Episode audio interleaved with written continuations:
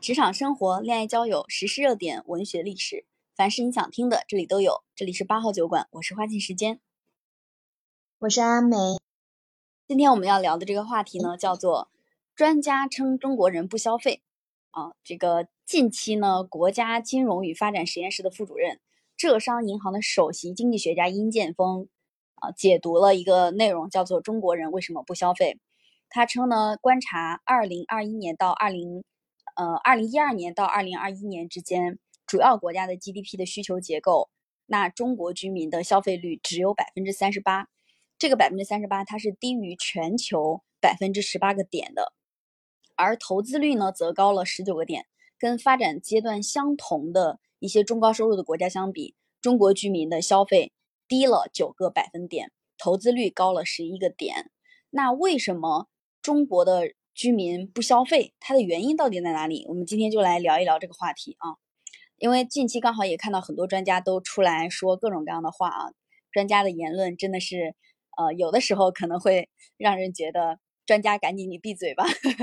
比如说这个中国房地产之父孟晓苏啊，就表示去年中国人的储蓄值增加了十五万亿元，如果呢大家都拿出三分之一的钱来买房。中国的经济就恢复了，还有专家呢就表示说，中国的这个经济发展要拉动啊，需要大家把自己手头上的存款拿出来去消费。你只要愿意消费，那各行各业慢慢就兴起了，这个整体的经济也能恢复。那你不消费呢，会导致你的一些投资，它的这个投资回报也会变得很差很弱。倒不如大家都花钱，都一起来花钱，帮助中国更好的度过二零二三。那这些专家都还是蛮有自己的与众不同的见解的啊！每次当他们的见解发表完成之后，我们的网友都会纷纷操起他们的互联网大刀。那我们今天就来聊一聊这个话题。阿梅对这块有没有相应的一些了解？啊，我我对自己的一个这个刚好也做完这个二零二二年的一个年度消费的盘点，我自己个人的哈。二零二二年我自己的一个消费的话，对比二零二一年，实际上还真是有下降。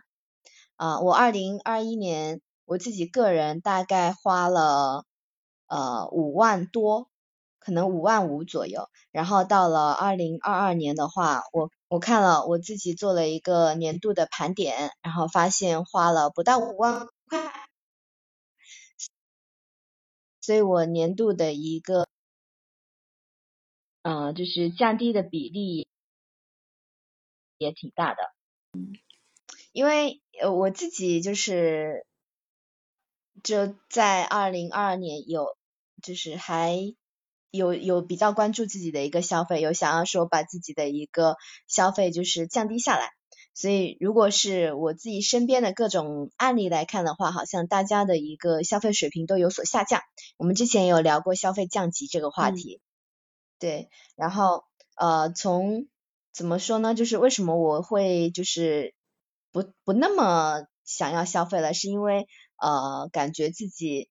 的这个储蓄的这个观念有改变了。因为以前老实说，我之前就是有一种赚了多少钱，然后花多少无所谓的这种感觉，或者是说我赚了多少钱，然后呃没有存住，比如说花在了。不不花在自己身上，比如说给到父母了，或者是说给到别的地方去了，那呃当时觉得说没什么，但是到了现在，到了二零二二年，我这个观念改变还是挺大的，觉得说我要我必须要有自己的一个储蓄了，呃所以就是呃二零二二年大概也有存了一些钱，嗯，然后我看到有一个数据是说。我们国家统计局在昨天公布了一个二零二二年的 GDP GDP 的数据，啊，总体上是突破了一百二十万亿的，但是我们的一个增速才达到了百分之三，所以这个这个增速跟我们在二零二二年年初的一个预测，当时说预测说我们的全年的增速可能会有百分之五左右，那现在看来实际上呃差距还挺大的，就没有达成一个年初的目标嘛。嗯，而且从对比上的数据来看，我们在中国在二零二一年的全年的 GDP 增速是百分之八点四，所以我们二零二二年的整个经济水平，嗯，就是降了蛮多的。那这体现到我们居民身上，肯定是大家的一个收入都降低了很多，就大家没有那么多钱可以用来花了。嗯，对，早期的时候，最早期中国刚刚改革开放的时候，嗯，一开始的目标增速是百分之七，后来发现很快就超过了百分之十五。当时大家都对未来充满了希望。下海的下海，经商的经商，每个人都信心满满的，觉得自己能赚到特别多的钱。呃，当时的这个整体消费欲望也是非常高的。嗯，但其实我也看到有，呃，有一些人他们做了一些数据的分析，就是专家所谓专家称的中国的这个储蓄量，这个储蓄金额提高，其实是一个假象啊。他意思是这么说的，就是以前呢，我们很多的人他手头上也有钱。但是像一些中小的个体企业，他可能更多的会把自己的钱用来去投资，啊，用来进货。但是疫情这三年以来，其实很多人他会选择把这个钱储蓄起来，而不是去冒一些风险去创业。另外呢，一些呃占有财财富绝对值的高富裕的高收入的人群，这些人群呢以前也会去大量的投资，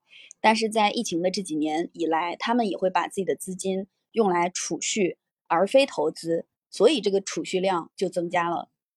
那，嗯，二零二二年截止二零二二年，有百分之六十三的人，他们仍然是低收入的阶层，就是他们的收入是低于两千块钱的，在中国低于两千块钱。而，呃，中国就是近三亿人日均消费只有二十万，只有二十元啊，二十元。然后国家统计局的一个居民收入的分组资料，它推算出近五点八亿人。月收入低于一千，然后三点一亿人月收入是一千到两千，就相当于其实我们是有接近九个亿的人口收入低于两千。然后中金公司发布的这个收入比重的调查报告也显示，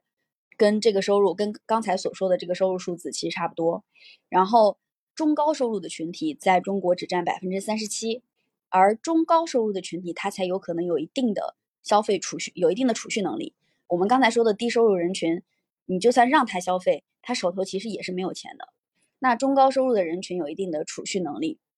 只有百分之二的人，他占有了整个国家百分之八十二的存款，就相当于这些储蓄其实都是大部分其实都是集中在那些百分之二的富裕阶层里面的。所以这个储蓄量的增加，也有很多人表示它是一种假象。它这种假象是因为富裕阶层跟一些中高收入群体个体户。啊，他们没有再把自己的钱用于投资和消费上，所以显得这个储蓄增加了。而大量的低收入人口，他仍然是没钱花的。就是，呃，说起来是你要让大家都拿出三分之一的钱用来买房，但有百分之六十三的人，他别说买房了，就是这个温饱问题刚刚解决。然后有百分之三十多的这个中收入人群呢，他又不敢消费，没有消费信心。现在消费买房很有可能未来面临的就是失业，啊，就是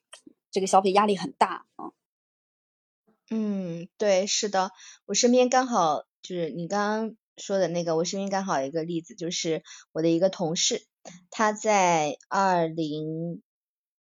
二一年的时候买房了嘛，首付之后买房了，然后呢，他身上其实因为他是独生子女，他父母对他的支持是比较大的，然后。呃，他大概据我了解，他的存款大概可能还有一百五十万左右。那在二零二二年，他实际上有在接触一些呃好的一些创业的机会，比如说那个合伙投资一个服装店之类的，还有一些别的别的，比如说蛋糕店啊各种方面，但是最终都会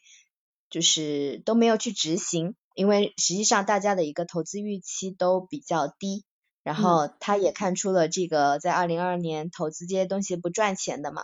那同时他就把这些他只能把这些钱存起来，因为不存起来的话也没有这个其他的一个收入方式了嘛。然后他在这个二零二二年一个很主要的这个呃工作就是要去抢这个银行的这个大额大额订单。大额存款，呃，大额存单，那这个存单在二零二二年又很难抢，就是为了这个可能国家为了就是增加大家的一个消费，然后降低大家的这种储蓄吧，把这个银行的这个利率降得都挺低的。然后本来呢，它的一个大额存单，在往年它的这个利率哦，可以达到可能四点几吧。那我这个同事呢，在今年抢了无数次啊，就很很难抢，而且抢到了很多利率，它都只有三点几。对，所以虽然说这个呃。有很多的居民这个储蓄增加了，但是实际上国家是不支持我们增加储蓄的，而且这个很多的这种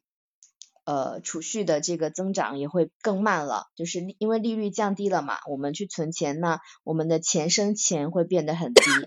主要也因为主要也因为今年我们的这个各种投资啊，比如说股市或者基金都很绿，一直跌跌个不停。导致就是大家好像呃没有一个比较好的一个投资的方式，没有没有钱生钱的一个方式，只能说一直把这个只能就是退一步把这个钱存到银行里去。嗯，对。所以近两年其实还流行呃一个观点，就是以前大家都买基金，现在大家觉得傻子才买基金，大家都把这个钱放到银行里面。你刚才的朋友其实就是一个非常典型的。他应该就属于，其实就属于中高收入人群嘛。中高收入人群他并没有把自己的钱用来去消费，而是去储蓄；而低收入人群呢，又没有钱去消费。嗯，其实有很多的国家，他们是会有一些社会保障措施来去推动消费的。也有一也有一套数据，我觉得也蛮值得来分享一下的，就是就是中国的这个我们刚才说的这个消费，嗯，消费它其实它的。概率的计算方式是按照你可支配的消费除以你的总收入。那因为我们国家的整体基尼系数其实是比较高的，呃，大量的人他享有了大量的，就是享有了这个少量的人享有了大量的财富，整体的贫富差距非常的大，所以我们的居民储蓄更多的集中在了富人的手里。那有很多国家它有比较好的社会福利保障制度，政府会起到一个协调的作用，就政府用它宏观经济或社会福利保障的方式。给一些富人进行更高额的税收，这个税收高了之后呢，他再以财富再分配的形式把这个钱给到呃一些老百姓啊，然后呢，大家一起来去拉动整体的消费。一旦消费上涨了，其实还是有会有很多的企业产业，呃，大家都能赚到钱。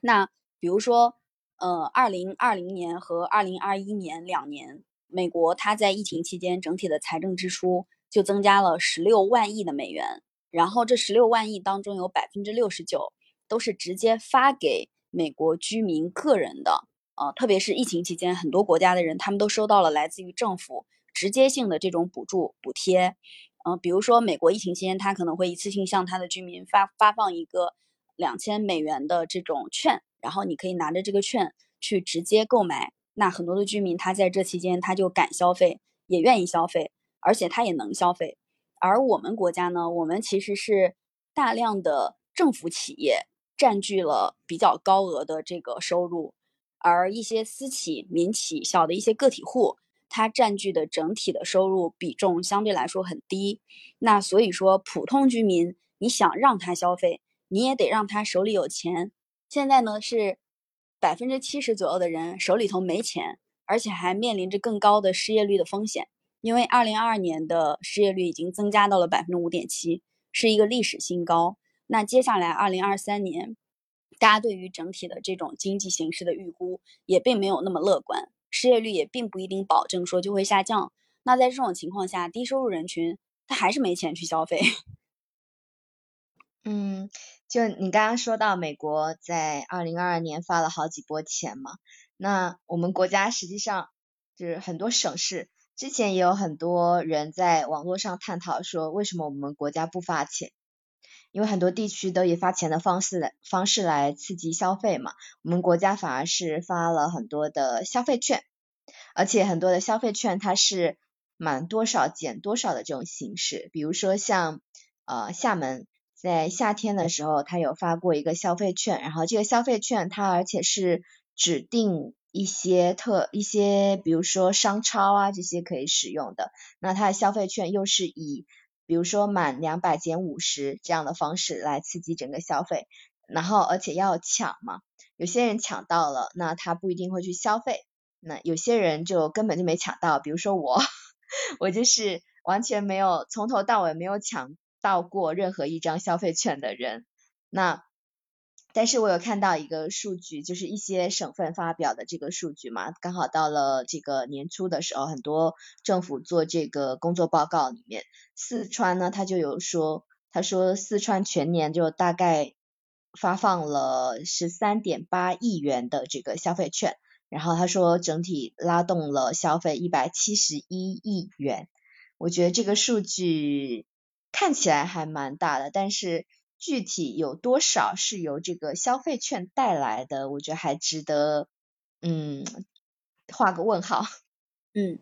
关于这个消费券，其实，呃，上海市政府在二零二二年也发布了四轮的消费券，它最晚的一轮是在十一月份发的。然后这轮消费券呢，也呃投入了一个亿的市级的财政资金，给给大家发几张券呢？发了三张券。啊，一张是一百元以上抵五十，两张是五十元以上抵二十五，就是让大家去买东西。然后这个券也是需要抢的，我前三次都不知道，第四次去抢了一下也没抢到，就说明其实，呃，这种券就先假如说先不看它到底最终对经济拉动的数字到底是多少，它还是有一定的作用的，因为大家其实对大家来说享受了一半的折扣嘛，拿着这个折扣。自己再投入另外的一半的钱，它也对于拉动整体的消费有很大的帮助。嗯，是的，是的。我之前因为我有一些朋友他就抢到了，那抢到了之后肯定意味着就是说，比如说周末出去吃个饭呀，或者是说去超市里面、去商超里面去买一些商品，那这些也肯定会带来一些消费的增长。嗯，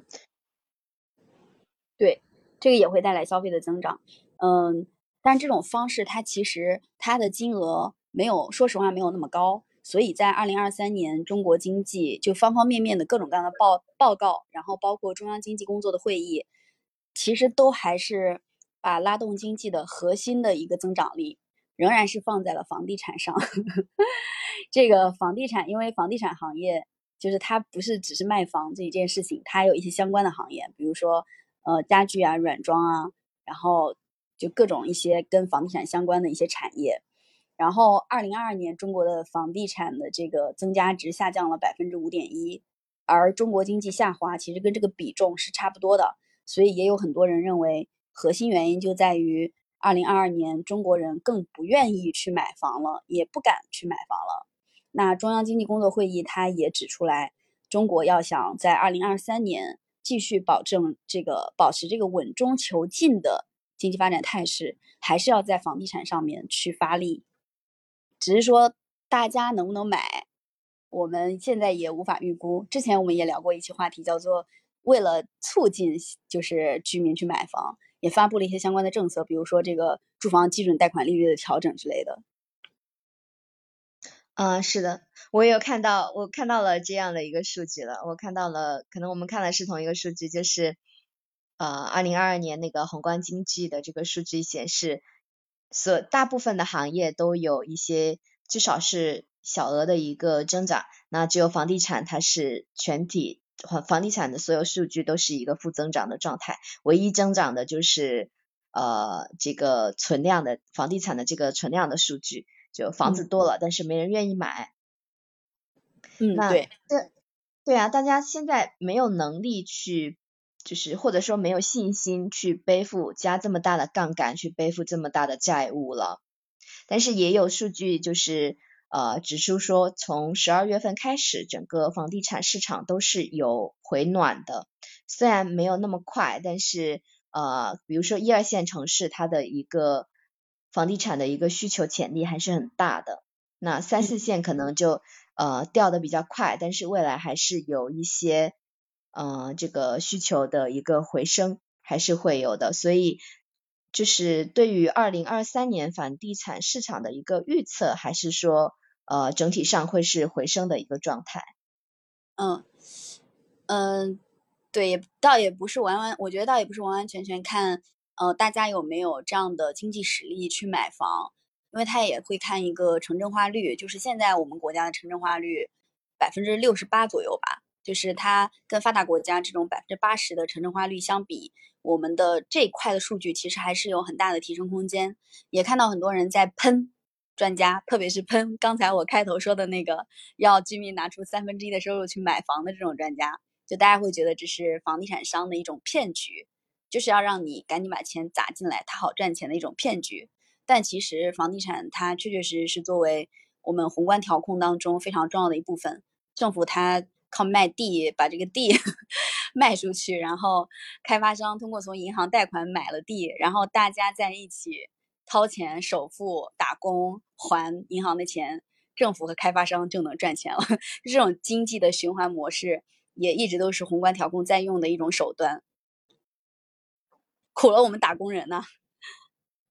是的，只有我们打工的人不行了。只有我们打工人辛辛苦苦打工，然后去还银行的贷款，就为了买一个房子，就为了有家可住，就为了满足买房的这个刚需。对我，我深知这里面的这里面的这个这一套，然后他也跟马克思 说的《资资本论》里面都一样。但是当你考虑到这个房子，它可以给你的家人带来非常。呃，就是安稳、安全的生活的时候，你还是会乐意压上自己几十年的这个辛苦付出。嗯，我觉得还是因为就是呃房子附带的一些东西，比如说教育资源之类的，不然我我自己是认为说买房对我来说并不是一个非常刚需的事情。嗯嗯，对，也有这方面的原因，对，很多人我这种人。但我这种人是不被国家、不被这个社会消费 所喜欢的人，我简直就是拖国家社消费的一个后腿。你是社会的逆子，逆子，大逆不道你。啊，但是也也有，呃，就是也有一些人指出，就是一些新的收入增长的一些长板效应，就是经济中各产业的生产效率的增长，它。就是有很大的差异的，然后制造业就是普遍会被认为是各个行业劳动收入的一个基准点。就制造业，它会它运用现代的生产技术，相对来说进步的速度会比较快。然后在劳动收入方面，其实也是各个行业的一个长板。所以也有很多专家会说，呃，只要制造业的这个劳动收入持续增长，其他各个行业的收入水平基本上是会水涨船高的。呃，所以我们接下来其实也会在制造业上进行一些大力的投入。包括这次中央经济会议，他也指出，从呃供应端来看，其实疫情也在倒逼一些企业赶紧去进行技术革新。然后里面有提到一个，我认为还是挺挺让我震惊的几个产业啊，就包括物流配送、医疗，然后教育、工业制造，就是为这些企业去提供更好的技术保障，然后去推动电子商务、电子政务、网络教育和网络娱乐方面的一些消费。有有一点也也像之前有人 提出来过这个观点，也不知道是不是会应验。就是说，也有可能在接下来，因为之前对于互联网跟 K 十二教育行业的打压其实是比较比较重拳出击的，也有可能接下来在这方面会有一些相应的政策调整，因为这个也在呃国家认为就是推动需要推动的一些重要的领域里面啊，嗯。是，我觉得这整个整个又形成了另外一个循环，就是呃，我们的企业必须要赚钱，然后通过这个呃资金的分配，就是通过工资或者奖金的方式给到我们这些打工人，然后我们才会有钱去消费，我们的收入增高了，增加了，自然才会有信心去消费，对吧？才会有有这个信心去，甚至说买房啊、买车啊之类的。嗯，然后我们才能背负更高的这个杠杆，这个贷款嘛，对吧？所以还是需要企业就通过这些技术升级，或者是通过国家政策的这个宏观调控来增加企业的收入，然后才能增加我们打工人的收入，最终才能增加我们整个的一个消费的信心和热情。嗯，但你是在制造业的打工领域范围内的，可能会一飞冲天。一飞冲天应该不至于，制造业怎么说发展起来都是就是会比较慢，没有说就是通过二零二三年一个这一年就可以打就可以这个一飞冲天了。但是我还是我觉得我还是呃对二零二三年整体还是比较有信心的，就比较乐观。嗯嗯，你可以观察一下你你们公司在二零二三年会不会有一些，就是会不会得到政府相关的一些扶持。呃，我们在二零二二年，老实说已经得到了政府的蛮多扶持的，因为二零二二年实际上政府已经推出了很多的一些政策，然后包括比较表面上来说，政府会推动很多的一些项目的这个申报嘛。申报的最终最明显的结果就是，他会给你这个申报的企业奖金。然后，二零二二年我们公司就申报了很多的政府政府的这些项目，然后申报下来，呃，占据我们公司利润的蛮大的一个占比了，好像有达到百分之十吧。因为，呃，二零二二年。这种商业上的收入跟利润毛利率很低，我们领导我们公司的这个总裁说的嘛，然后这个项目政府给的这个奖金就还挺高的，嗯，嗯对，然后我相信二零二三年的话，就是整体上，因为国家也说了嘛，二零二三年会给工业和制造业更大的一个扶持力度，所以我觉得还是对我们公司还是挺有信心的，我们公司的一些领导。高层表现出来也是会比二零二二年更乐观一点。嗯，我觉得这个解读国家政策还蛮重要的啊，因为我看到里面有网络教育，说不定我们也要起飞了。是要加油啊！我反正我个人，嗯，包括说国家，我看到一个数据，就是国家发改委在。今天还是昨天，他有说有发表了一个数据，就是预测二零二三年中国经济的一个增速会达到百分之五左右。那最乐观的一个预测是说增速会达到百分之八，因为同比对比一下，美国对二零二三年的经济增速的预期是百分之一嘛，欧盟就直接摆烂说百分之零，所以就是全世界就是还包括说世界银行也有这样的预测说。呃，世界经济的一个增长，很大的动力都放在了中国的身上。这个压力，这个压力也挺大的啊。但是确确实实，从我们刚才所分析的一些相关的数据，如果要去拉动消费的增长，其实最核心的还是要让居民手里有钱，且有这个呃消费的信心。然后，其实今年在国家推出的一些相关的政策解读里面，也有相关的一些表示啊，比如说要。着力加大去扩大这种就业岗位，然后包括去推进一些呃相关领域的配套的保障，比如说教育、医疗和养老，就让大家去消费的过程当中解决后顾之忧。当然，我们也非常期待二零二三年整体经济能够回暖，但这个回暖应该还是会有一定程度上的周期。最后再小小的互动一下，阿梅，你在二零二三年，你觉得你是会扩大消费，还是会继续保守的消费呢？嗯，我个人是觉得说，二零二三年我的消费应该会有比较大的反弹，因为二零二二年我呃就是复盘了一下，我少下来的消费主要是旅游的这方面的，因为以前在二零甚至在二零二一年或者是二零二零年有疫情的情况下，我都有外出去旅游，然后二零二二零二二年就整个全年。我都没有离开过福建省，没出过省，根本就没有这个机会给到我。所以二零二零二三年的话，我觉得我会报复性的消费，主要就就在这个旅游方面。然后另外的话，呃，附带的可能就是因为二零二三年。呃，可能我有看到有一个预测说，大概在六月份左右，我们的整个餐饮和之类这一类的服务行业就会整体恢复到正常的水平嘛，所以我的这些呃线下的一些消费也会增加，我觉得，比如说看电影啊，然后呃同事聚餐呀，还有一些比如说线下的购物买衣服什么的，可能在二零二三年都会有比较大的一个升高，嗯。你终于不是社会的逆子了，你要成为拉动经济的三驾马车之一了，扩大内需。嗯，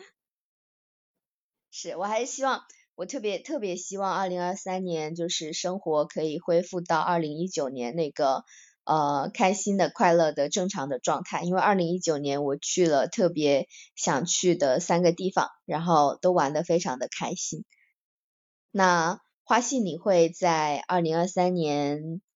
压缩你的消费呢，还是会放开你的消费呢？勒紧裤腰带，储存原始资本。啊，真的吗？真的，因为我觉得我，呃，其实我也没有说真的非常非常的降低消费。实际上我在二零二二年的消费，呃，相比二零二三年的日常消费要增加了不少。二零二二年，二零二三二相比二零二一年，说错了，嘴瓢了啊。